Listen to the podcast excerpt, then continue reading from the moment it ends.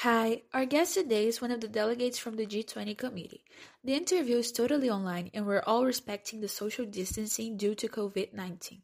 Thanks for asking those questions, Felipe. So, since it will be your first time debating in a long time, what are your expectations for Onuki 2021?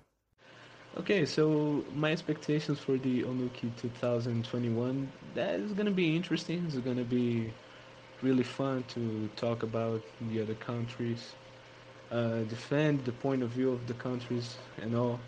Uh, I am kind of afraid still. I was a little afraid, or just because the first uh, two simulations I was kind of uh, most quiet about the times and all. Uh, I wasn't quite sure what I should say, but yeah, I think it's gonna be it's gonna be fun. Do you think online meetings will interfere into the delegates' performance?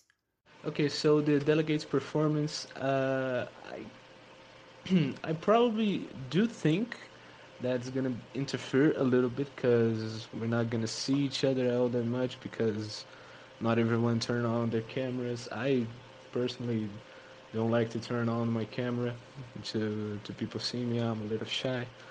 Um, but this, I think it's gonna interfere a little bit, but not much. So it's gonna be still gonna be fun. And what are your thoughts about the first simulation? Tell us how did you feel in the moment and how was the experience in general? Okay, so my first thoughts from the first simulation was just I was afraid for real. Um, people just didn't know.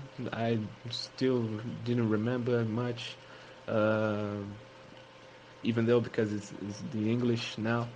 Uh, I didn't know what to say. I didn't know what really to do. I was just just seeing what people were talking. Um, it was pretty fun. It was really scary too for the first time uh, after a long time, and, and even for the people that was the first times for them, you know. Um, I guess they are a little afraid, was a little shy. I was still. Uh, but yeah, it was in, it was interesting. The second two was pretty good. Later, then people knew what to do, knew what to say, uh, and yeah, that's that's it. Okay, last question. Do you have any suggestions or criticism towards the event, something to change or include into the actual debate? So to be honest with you, uh, I don't have any suggestions, not even criticism. It was really good, really fun, uh, really interesting too to learn. Uh, I don't know any changes that could be or nothing that could include, but I guess they're doing. You guys too are doing a really good job. Um, yeah, I guess that's it, really. Thanks, that was really nice.